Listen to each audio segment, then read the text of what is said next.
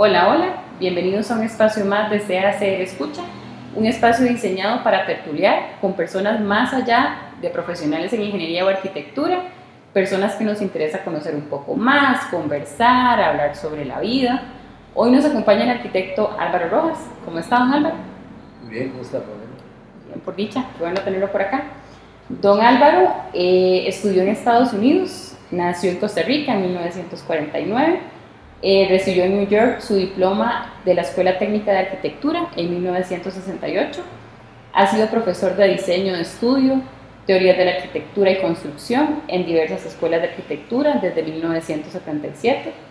Es el fundador y presidente de la Universidad del Diseño, UNIDIS, Universidad del Diseño, y desde 1993 dirige su Facultad de Arquitectura y Estudios Ambientales.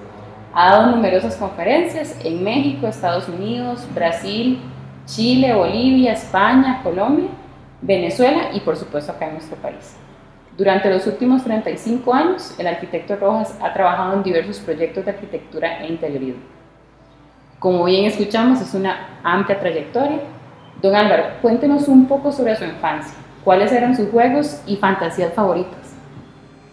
Eh, bueno, a ver, eh, nací en el 49, en un mundo completamente diferente al que tenemos ahora, por supuesto. Eh, viví en unos barrios de, clase media baja y gente pobre en general. recuerdo jugar en aquellas calles que en San José, en Barrio La Pitaya, en unos barrios parecidos, en los que las calles eran de lastre. Me gustaba hacer huequillos, jugar, eh, eh, ahorita no olvidé el nombre, pero jugaba muchos juegos de, de, afuera en la calle, que ya no existen. De chunicos. Con bolinchas. Sí, con bolinchas. y, sí, entonces, bueno, eh, a mí me parece que era una, infancia lindísima para gente de cualquier eh, nivel socioeconómico y, y, pasábamos en la calle. Cosa que ya ahora cuesta mucho más. Pasábamos en la calle hasta las 8 de la noche, que normalmente nuestros padres decían que era el límite, ¿verdad? Para estar afuera. Y yo tengo muy lindos recuerdos de eso. Pasamos muy bien. ¿Cómo está conformada su familia, don Álvaro? Bueno, actualmente mi familia es eh, mi esposa y dos hijos. Eh, yo, yo, estoy en un segundo matrimonio. Tengo una hija eh, que tiene cuarenta y pico de años, vive en Seattle, en Estados Unidos. Tengo dos nietos, hijos de, mi hija. Y tengo dos hijos, uno de 20 y una chica de 16. Perfecto. ¿Y comparte con mucho con ellos? Bueno, trato, son adolescentes. Son adolescentes. No, es tan difícil. Eh, mi hijo Federico eh, tiene unos intereses eh, que son curiosos, por llamarlos de alguna forma. le gusta mucho el arte, le gusta mucho el cine, le gusta mucho leer. Ah, se enamoró de la cultura japonesa hace varios años y ve muy buen cine.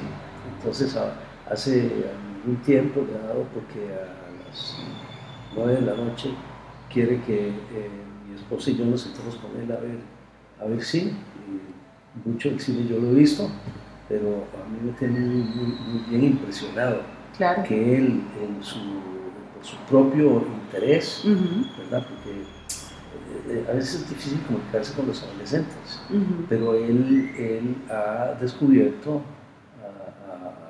grandes cineastas y la verdad que a mí me encanta. De su propia iniciativa. De su propia iniciativa. Muy interesante.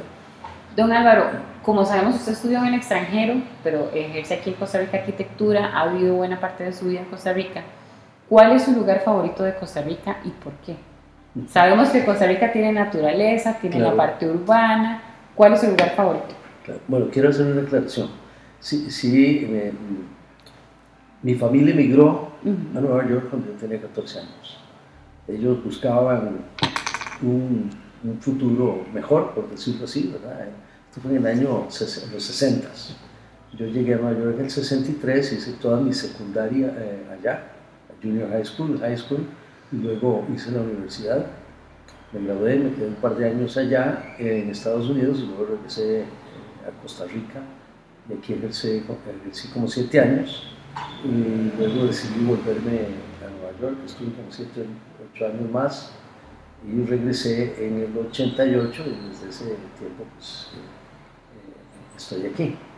Em, por supuesto, toda esa, digamos, esa experiencia de vivir tan jovencito en Nueva York, en Estados Unidos, eh, a mí me, me, generó una forma de ser, digamos, un poco diferente a de los costarricenses que han vivido toda su vida aquí. Por ejemplo, mi esposa. Ella ha viajado mucho, pero nunca ha vivido fuera. Eh, y mi, mi eh, forma de ser tiene mucho que ver con eso, ese hecho de que yo me fui tan chiquitín a, vivir, imagínense, una San José, que era una pequeña villa en el año 63, a Nueva York, una de las ciudades más grandes y los gustos no más importantes del planeta. Claro, es un referente. Para mí fue un shock eh, muy interesante, aprendí muchísimo. Y bueno, eh, pero me, me, gusta la pregunta porque mucha gente también me pregunta por qué regresaste a Costa Rica. Y eh, tiene que ver, por supuesto, con mis amigos que yo había eh, hecho aquí durante mi infancia y durante la primaria. Yo estuve en la Juan, en la Juan Rafael Mora, diseñada, dicho sea de paso, por José María Barrantes, un proyecto que yo creo que me influenció a ser arquitecto. Y eh, luego estuve en el Liceo San José como un año y medio, que un proyectazo que había sido diseñado, según entiendo yo, por unos arquitectos estadounidenses en conjunto con Jorge Borbón, uno de los grandes arquitectos costarricenses, entonces tenía un campus eh, espectacular. Entonces todos esos recuerdos yo me los llevé para Nueva York y eh, la primera vez que yo regresé después de que me gradué de la secundaria en, Nueva York, mis amigos fueron a buscarme al aeropuerto y me llevaban a pasear y me llevaron a los volcanes y a Turrialba todos los lugares turísticos. Sí, que yo no había conocido cuando, antes de irme, antes de los 14 años, ¿no es cierto? Así que bueno, para responder la pregunta, eh, tengo que ser sincero. En Costa Rica lo que yo adoro es la naturaleza. Es decir, a mí me parece que las montañas, las playas, los parques nacionales, los volcanes son realmente excepcionales, pero no así las ciudades y los pueblos. Sí, soy muy crítico de eso. ¿De la parte de diseño de esos pueblos o de qué parte en específico? Sí, yo pienso, yo tengo un montón de teorías. Primero que todo, eh, yo me refiero a nuestros indígenas, que eh, me parece que hicieron cosas fenomenales. Si bien yo pienso que nuestras, eh, nuestros tribus indígenas, los chorotegas, los lucas, etc., em, vivían en un lugar que era periférico respecto a los centros de poder indígena de, sus tiempos, por ejemplo, por supuesto, los mayas, los aztecas, los incas, etc. Y eh, por supuesto que tenemos eh, vestigios y recuerdos de, lo que hacían los indígenas en oro, en jade, en piedra, en barro, ¿no es cierto? Es fascinante, pero no nos dejaron nada en la arquitectura, o muy poco, porque la arquitectura de ellos no era de piedra, como era la arquitectura de los mayas, los incas y los, eh, los aztecas, ¿no es cierto? Y otras, los totecas, por ejemplo. Entonces no tenemos referencias indígenas. Sí, por supuesto que tengo Guayabo, que me parece fantástico. Yo he ido muchísimas veces a Guayabo. Me parece un lugar, pero poético, exquisito, ¿sí? Y lo que nos dejaron eh, fue las cosas que hicieron en piedra. Los canales. Los canales, los montículos, etcétera, ¿verdad? Pero de edificaciones, aparte de eso, eh, que es muy valioso, nada. Luego vinieron los españoles, los españoles yo siempre digo que salieron corriendo de aquí, cuando se dieron cuenta que Costa Rica no era tan rica. Y que era caliente además. Y que era caliente, y que los indígenas no eran muy simpáticos, ¿verdad? Con ellos por lo menos, ¿verdad?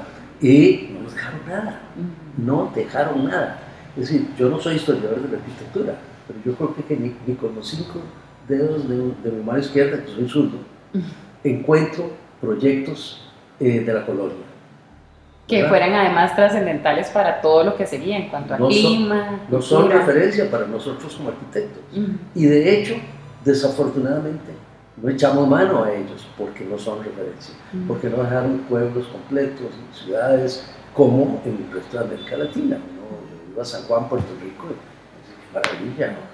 en Colombia, o en Sí, la parte urbana, claro. o en Perú, o México, es me- Estados Unidos incluso, Ujú. toda la parte oeste de Estados Unidos, en California, hay misiones, hay montones de proyectos en Nuevo México. Nada de eso los dejaron los españoles. Sí. Entonces es muy serio el problema de la arquitectura para Ujú. nosotros, ¿verdad? En términos de referencias históricas. Ujú. Eh, por más que valoremos lo que eh, hemos encontrado de los indígenas y lo, que, lo poco que, que- que vemos de los españoles, los europeos, ¿verdad? Eh, y, en realidad eh, la arquitectura aquí de alguna forma empezó a surgir a partir del café. Yo le echo al, a- al culpa al café con, mucho gusto, porque el café ha sido muy importante para el desarrollo de este país, ¿no es cierto? Y entonces pues generó una, un- una clase eh, que tenía medios para viajar a Europa Ujú. y empezaron a viajar a Barcelona y a Londres y no sé dónde, ¿verdad? Y empezaron a importar algunos de, algunas de las formas de hacer arquitectura y ciudad. Y eso lo empezaron a hacer. Todo esto lo hemos reflejado en su obra. Yo lo escucho hablar. En mi obra. Claro, y pienso en unas ventanas que tienen varios casos, varios proyectos hacia el paisaje, hacia la naturaleza. Es imposible no pensar en eso. Y sí, sin duda alguna, nuestros pueblos tienen ciertas partes que pueden ser obras en mejora para los arquitectos de la obra, ¿verdad? Definitivamente, supongo que el vivir en New York y regresar a Costa Rica fue un momento de cambio. O como menciona con sus hijos, el diario de vivir está lleno de cambios. Pero ¿cuál ha sido un momento de cambio definitivo en su vida? De que usted tomó una decisión que lo llevó por otro rumbo completamente. Esa es una, es una pregunta muy compleja porque he tenido muchos momentos así. Pero, eh, por supuesto, venir eh, un par de años después de graduado a Costa Rica eh, me enfrentó a mí a una realidad que, aunque yo nací aquí, 14 años, o cerca de 14 años, eh, no es lo mismo cuando uno es un, chico joven que, que apenas está en la secundaria que cuando ya uno es arquitecto. Y cuando ustedes se ponen a pensar que este chico estudió en Nueva York, ¿verdad? En, el, en una escuela paujasiana, con profesores, la mayoría eh, que eran muy reconocidos en la ciudad, que habían eh, hecho estudios de posgrado en Europa, etcétera, etcétera, ¿verdad? En un, en un momento eh, muy importante del movimiento moderno, en el que jamás se hablaba ni de los incas, ni de los mayas, ni de la arquitectura tropical, pero que yo de alguna manera había empezado a identificar como, cosas que me interesaban a mí, ¿verdad? Eh, eh, pero no es lo mismo ir a la biblioteca y leer unos libros, qué sé yo, que luego enfrentarse al trópico, que fue lo que me pasó a mí en el año 75, que fue cuando yo regresé, ¿verdad? Y me di cuenta que mucho de lo que a mí me había, me había enfrentado a la Escuela de Arquitectura en Nueva York, en realidad no tenía, no servía para nada aquí. Sí, pues las teorías del movimiento moderno, eh, vistas desde una visión eh, universal, no tienen nada que ver con un montón de lugares del mundo, ¿verdad? Nunca a Corbusier se le, eh, le ocurrió pensar en que en el trópico no se podían o no se debían utilizar techos planos, no se podían o no se debían hacer fachadas planas, Sin aleros. sin aleros, sin Sí, protección, claro. sin claroscuro, Ujú. sin todas las cosas que reflejan el lugar. Ujú. ¿verdad? Entonces, ahí, es un- ahí hay un primer, un primer eh, eh, ¿cómo fue que dijo usted? De, de- digamos, como de momento, Momento de, de cambio, cambio. ¿verdad? Que sí. Pero he tenido muchos, y el otro que quiero mencionar, si ustedes me dan el tiempo, Claro. es cuando yo empecé a enseñar arquitectura en Costa Rica. Que a pesar de que estaba muy joven, eh, tuve la dicha de que a través de un muy querido amigo eh, arquitecto llama Fernando Fournier, eh, cuando la Huaca había abierto. Bueno, antes de él me había invitado un cliente mío que había fundado el Colegio de Artes Plásticas de la Huaca y ahí empecé yo, cuando abrió la Huaca en el 76, a enseñar diseño en una escuela de arte. Pero un tiempito después, eh, a través de Fernando, eh, me invitaron a dar clases en una de las escuelas de la Huaca, la primera escuela de arquitectura de la Huaca. Digo la primera porque la Huaca llegó a tener, tener tres escuelas, ¿verdad? Y eh, llegué el primer día a dar clases y me di cuenta que las clases eran en una casa. Sí, era una casa muy grande, pero una casa. Yo venía de una universidad con campus, ¿verdad? Y la universidad donde yo estudié fue fundada en 1847 y el campus, eh, el, campus más antiguo es neogótico y es de final del siglo XIX. Luego tiene otro, otra parte del campus, tenía cuando yo estudiaba ahí, que era como los principios del 20 o algo así, era un campus inmenso, como la UCR, más grande que UCR, ¿no? Y vengo yo a dar clases una casa, a una casa, y yo decía, clase de universidad es esta? ¿Qué clase de arquitectura? Pero eventualmente me nombran tutor, entonces el día que yo llego eh, a iniciar mis clases como tutor, voy a la secretaría, le digo a la señora o persona que tiene, eh, usted por favor me podría dar el programa de la carrera. Y me dice, programa? No hay programa. ¿De qué está hablando? Sí, ¿qué le pasa a usted? No, mire, eh, es que ustedes me nombraron tutor y y, eh, precisamente porque usted es tutor, usted tiene que crear su propio programa. Bueno, eso fue un punto de inflexión eh, muy importante y tuve que inventarme mi propio programa de carrera a los 24 años o 25 años de edad, ¿verdad? Un huila de arquitecto. Disculpen si ustedes son más jóvenes, pero... Estamos súper jóvenes, qué bueno que nos viera tan jóvenes. ¿Verdad que sí? sí. Eh, entonces, bueno, ahí hubo un, un, un shock muy fuerte para mí en cuanto a la educación de arquitectos, ¿verdad? Eh, solo existía la, la, arquitectura UCR y arquitectura eh, Huaca en ese momento, el estudio, y eh, eso me llevó a mí a pensar en una locura, que era, ¿por qué no abrir una escuela de arquitectura?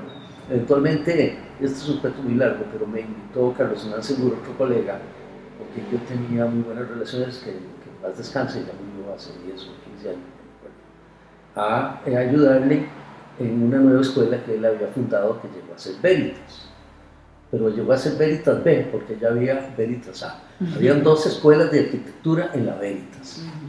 Esto es para que ustedes me entrevisten en otra ocasión. Yo les cuento toda esta historia que mucha gente ni se acuerda o no sabe. Nosotros encantados. Sí, con, con mucho gusto. Entonces, habían dos escuelas de arquitectura en la misma, en el mismo colegio universitario de la UAC. Eh, pero el B se constituyó en la escuela, el A se molestó mucho porque nos invitaron a nosotros y se fueron por otro lado y fundaron otra escuela de arquitectura en otro lado. Y eh, el B se convirtió en la escuela de arquitectura de, la Entonces, ahí conocí a dos muy queridos amigos, Fausto Calderón y Víctor Cáñez, a quienes yo en locuras convencí de que, ¿por qué no? pensar en una escuela de arquitectura. Y yo me decía, pues está loco, ¿cómo es una escuela de arquitectura? Bueno, entonces hagamos algo. Y empezamos a desarrollar un programa de enseñanza de arquitectura. Y eh, como yo era el, un poco el que empujaba estas ideas un poco absurdas, eh, me dijeron, Álvaro, eh, ponete vos a estudiar programas de carrera. Estudié como 40 programas de Europa, de América del Sur, de Estados Unidos. Y eventualmente, después de dos años o algo así de trabajo en los tres, eh, eh, surgió una propuesta de nueve, para, una nueva visión, una nueva, forma de enseñar arquitectura en Costa Rica. Se la dimos a los señores de la Veritas y tiraron por la ventana, no les interesó. Y eh, después vino un tiempo en el que Víctor se fue a Londres, yo me regresé a Nueva York, eh, siete, ocho años después regresé, y los encontré ellos enseñando en la Veritas y lo volví a convencer. Entonces yo, es terrible. ¿Qué poder de convencimiento? Que, me echen la culpa. Pero les dije, ¿por qué no renunciamos los tres y volvemos a nuestro proyecto? Y los dos aceptaron y eso se convirtió en la Universidad de Diseño. Y ese proyecto es un punto de inflexión muy importante para mí como arquitecto y como educador. Y la historia pues es muy larga. Siempre tenemos tiempo para las buenas historias. Don Álvaro, esta idea suya de innovar, de cambio, de que lo que está no es lo mejor y podemos hacer algo mejor, eso es algo importante en la arquitectura y en la vida en general, porque innovar es difícil, sobre todo en tiempos en los que tenemos tanta tecnología, nos bombardean de información. ¿Usted cree que todavía se puede innovar en arquitectura? Ah, por supuesto, en arquitectura y en cualquier cosa. Y en cualquier cosa. Por supuesto. Yo, eh, a ver, a mí me encanta citar a Frank Lloyd Wright, que decía, yo soy más un crítico social que arquitecto. Y yo le robé eso a, Frank Lloyd Wright. Yo, yo, también soy más un crítico social que arquitecto. Y escribo, he escrito mucho. y,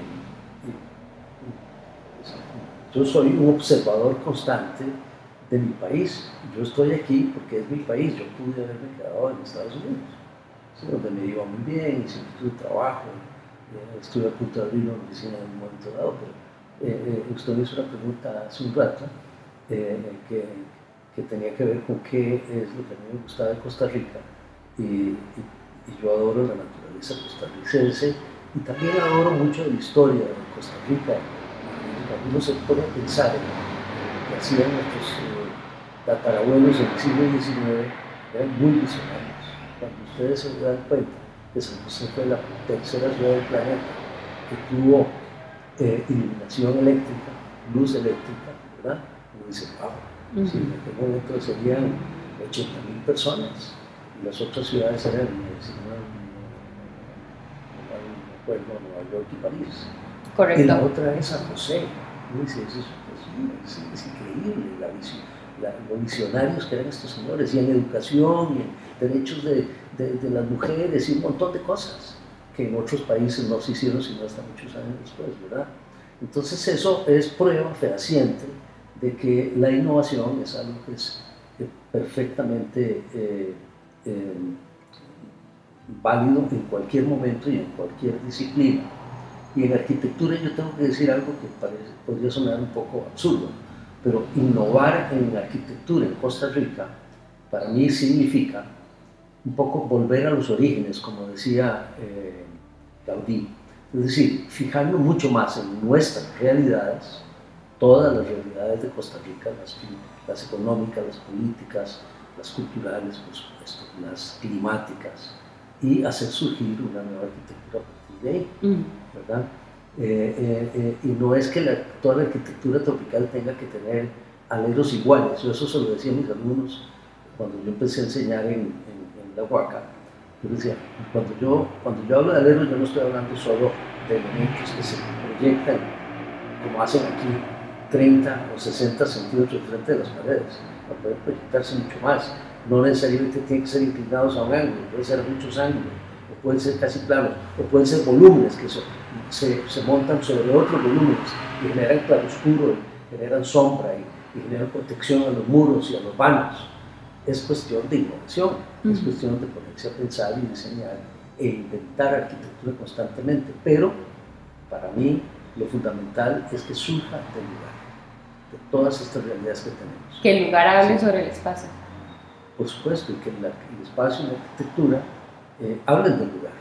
Es decir, que cuando uno ve un edificio, como digo yo, eh, el edificio diga, vean, yo soy tropical, que no quede la menor duda, aunque sea un proyecto que no necesariamente eh, responde, digamos, a las formas que la gente cree que tiene que, tienen que ser, que son las formas tradicionales de la arquitectura. Pero es que lo tradicional es muy valioso y nosotros lo podemos reinterpretar Así es que hay muchas formas de innovar. Sí, Frank Lloyd Wright decía que un experto es un hombre que ya dejó de pensar porque no tiene la capacidad de innovar. Entonces un experto jamás va a existir en un tema. Frank Lloyd Wright es una referencia en cuanto a todos los temas de innovación precisamente. Don Álvaro, lamentablemente tenemos que ir cerrando este espacio de hacer escucha. Para cerrar el programa, todos nuestros invitados escogen una canción. Esa canción les recuerda algo, les inspira Siempre les cuesta escogerla a nuestros invitados. ¿Cuál canción escogió usted y por qué? Bueno, yo lo pensé cuando leí las preguntas que me hizo. en realidad me encantan muchísimas eh, canciones. de, amor, de, felicidad, de lo que sea. hay una canción o dos que a mí me, me, encantan. Una es el himno de la alegría de Miguel Ríos, ¿verdad? que está basada en la, novena sinfonía de Beethoven, y la otra es Imagine, de John Lennon. En realidad las dos se parecen porque tienen que ver con, con la hermandad, con la paz, con, vivir bien entre nosotros. Eh, pero por supuesto eh, me, me, encanta, tal vez si tengo que escoger una, eh, me encanta